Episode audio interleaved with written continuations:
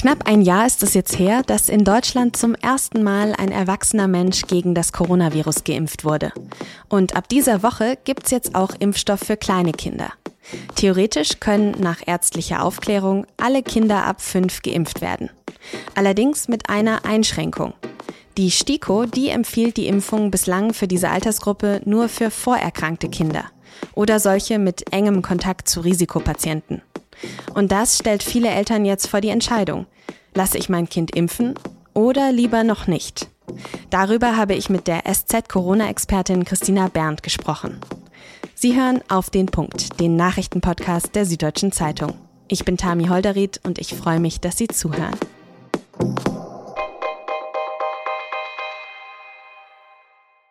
Seit dieser Woche können in Deutschland, jetzt also auch ganz offiziell, fünf bis elfjährige gegen das Coronavirus geimpft werden.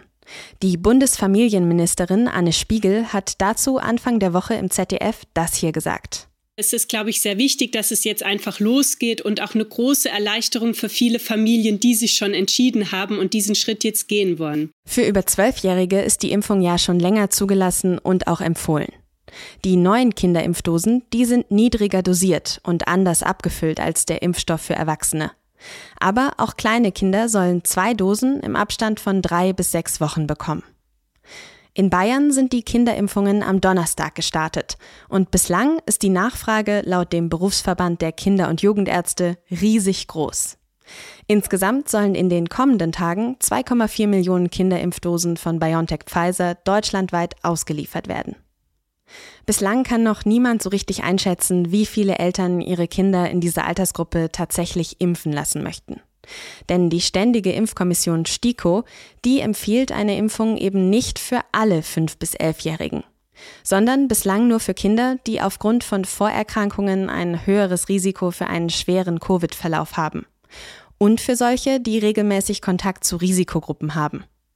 Trotzdem können Eltern nach ärztlicher Aufklärung auch ihre gesunden Kinder impfen lassen. Es gibt eben nur keine explizite Empfehlung. Die STIKO sagt, dass die Datenlage, was mögliche Nebenwirkungen angeht, dafür bislang noch nicht ausreicht. Und genau da liegt für viele Eltern das Problem. Die stehen jetzt nämlich vor einer schwierigen Entscheidung.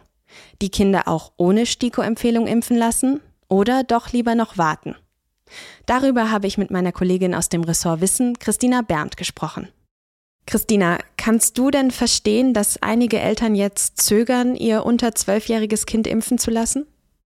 Ich kann das grundsätzlich verstehen, einfach weil es ja so eine Riesendiskussion darum gab. Ja, also klar, es gibt dauernd Argumente hin oder her. Von daher sind natürlich viele Eltern verunsichert. Es gibt keine klare Empfehlung der STIKO. Trotzdem wäre ich dafür, es zu tun. Dann legen wir doch auch direkt mal die Argumente auf die Waagschale. Was liegt denn auf der einen Seite? Also was spricht dafür, dass ich mein Kind auch ohne offizielle STIKO-Empfehlung, wie du ja gerade gesagt hast, impfen lasse? Das wichtigste Argument für mich ist, dass es im Moment einfach ein Riesenrisiko gibt, dass sich ein Kind ansteckt. Ne? Wir haben ja so wahnsinnig hohe Inzidenzen im Land und gerade in den Schulen, gerade bei den Kindern, wo ja so wenige geimpft sind, ist das Risiko hoch. Äh, also wenn ich mich jetzt entscheide, mein Kind nicht impfen zu lassen, ist einfach die Gefahr, dass es sich eine Infektion zuzieht. Ja, geht wahrscheinlich gegen 100 Prozent im Laufe des Winters. Und äh, von daher würde ich sagen, sagen, dann auf jeden Fall lieber die Impfung. Und was wissen wir, wie gut diese Impfung bei Kindern auch wirklich hilft?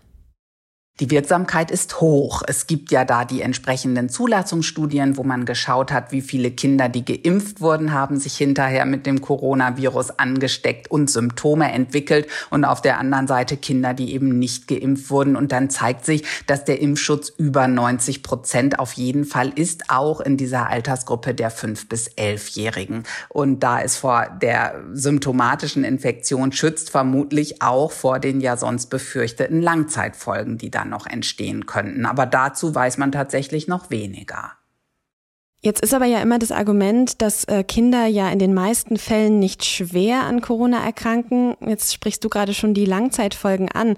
Wie sollte denn da die Abwägung ablaufen? Was wissen wir denn über mögliche Langzeitfolgen bei den unter Zwölfjährigen?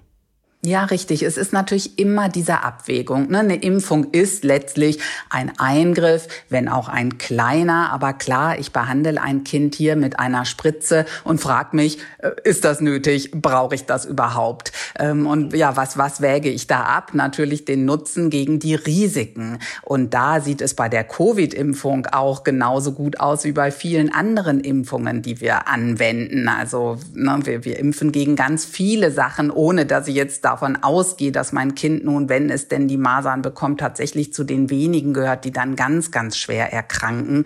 Äh, trotzdem ist die Prävention hier höher einzustufen, weil ich denke, ich brauche dieses Risiko wirklich nicht. Das möchte ich nicht in Kauf nehmen. So ähnlich würde ich das bei Corona auch sehen. Ja, die allermeisten Kinder, die sich das Coronavirus zuziehen, die überstehen das extrem gut. Aber einige wenige erkranken eben doch schwer. Einige wenige kommen ins Krankenhaus Krankenhaus, werden beatmet, kommen auf die Intensivstation. Und äh, von daher würde ich sagen, das Risiko auszuschließen oder nochmal sehr stark zu minimieren durch die Impfung ist ein kluger Schachzug. Es gibt eben immer wieder Kinder, die tatsächlich noch Monate leiden unter Aktivitätsverlust, einer Erschöpfung oder auch Problemen mit der Lunge. Okay, dann schauen wir doch mal auf die andere Seite dieser Waagschale, die wir da gerade aufgemacht haben. Also was spricht denn dagegen, dass ich mein unter zwölfjähriges Kind jetzt ohne Vorerkrankung gegen Corona impfen lasse?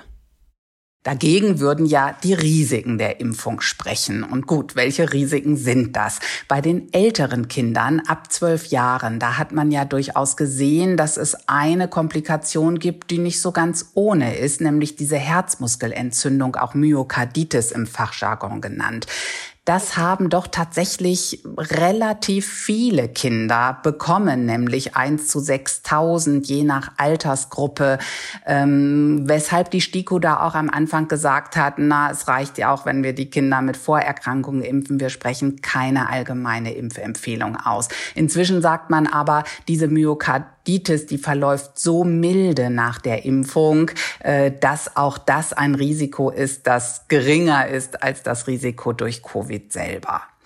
Und bei den kleineren, ja, da weiß man einfach insgesamt noch mal etwas weniger, weil die Studien noch mal sehr viel kleiner waren. Aber auch dort wurden ja mittlerweile allein in den USA schon fünf Millionen Kinder geimpft in dieser Altersgruppe fünf bis elf Jahre. Und hier sieht man, dass die Herzmuskelentzündungen hier offenbar keine Rolle spielen. Also dieses ne, schwerwiegendste Risiko im Grunde für die älteren Kinder ist bei den kleineren nicht gegeben. Und von daher sagt sag ich, für die kleineren ist nochmal die Risiko-Nutzen-Abwägung sehr, sehr positiv zugunsten der Impfung, obwohl die ja auch durch Covid nochmal sehr viel weniger betroffen sind als die älteren.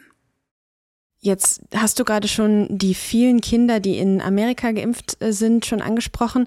Die STIKO sagt aber ja weiterhin, es gibt immer noch zu wenige Studien für diese Altersgruppe, als dass sie eben eine offizielle Empfehlung aussprechen könnten. Was heißt das denn? Also für mich als Laie klingen äh, sehr, sehr viele Millionen geimpfter Kinder in den USA schon nach, nach viel Erfahrung mit dieser Impfung eigentlich. Ja, tatsächlich sehen das auch sehr viele Fachleute so, die sagen, Mensch, ich verstehe das gar nicht, dass die STIKO da noch nicht zu einer anderen Entscheidung gekommen ist.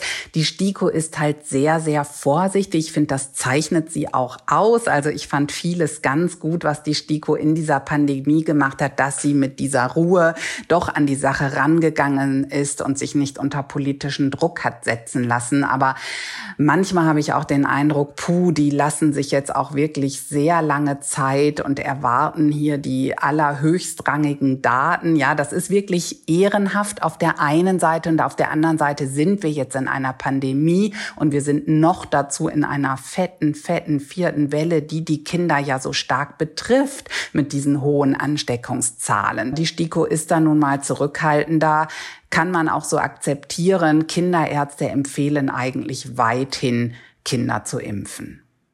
Erwartest du denn, dass die STIKO ihre Empfehlung da dann in absehbarer Zeit vielleicht auch noch ausweitet, also anpasst? Davon gehe ich aus. Sie wird noch abwarten, dass es weitere Daten gibt, dass die Daten noch überzeugender sind. Und dann glaube ich, wird die STIKO auch hier eine allgemeine Empfehlung für alle fünf bis elfjährigen aussprechen.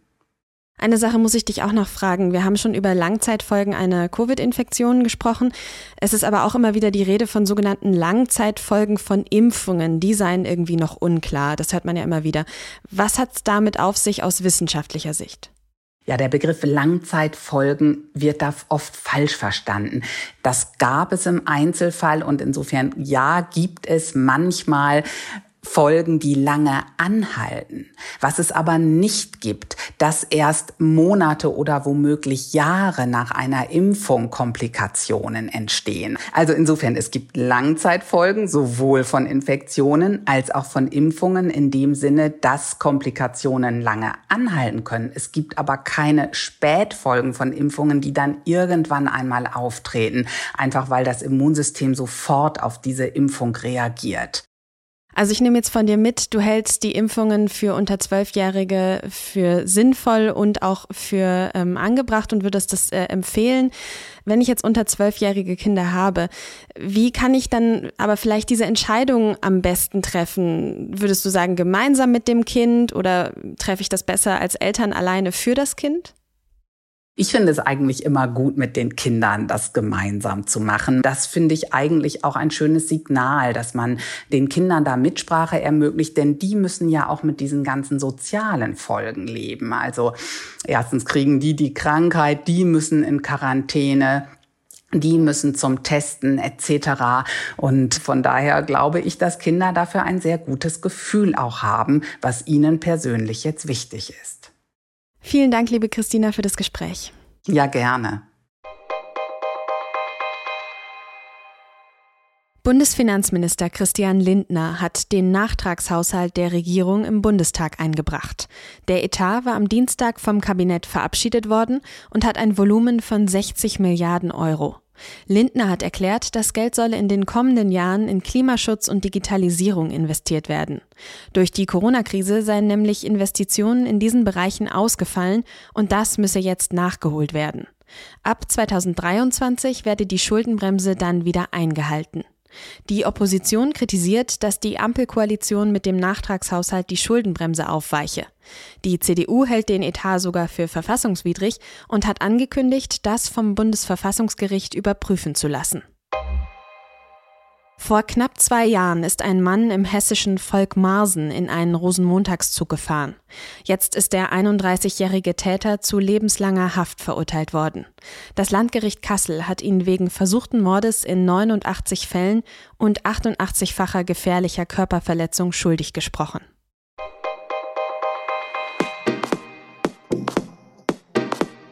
In der letzten Folge haben wir ja über die Querdenkenszene gesprochen und wie sich einige ihrer Mitglieder auf Telegram radikalisieren. Trauriger Hotspot dieser Szene ist Sachsen. Und bei den Razzien dort am Mittwoch wurden laut LKA bei einigen Mitgliedern der Szene Waffen und Armbrüste gefunden. Was da gerade in Sachsen passiert und was Rechtsextreme damit zu tun haben, das lesen Sie in der SZ von Freitag und mit einem Digitalabo natürlich auch schon Donnerstagabend. Redaktionsschluss für Auf den Punkt war 16 Uhr. Produziert hat diese Sendung Benjamin Markthaler. Ich verabschiede mich und sage bis morgen.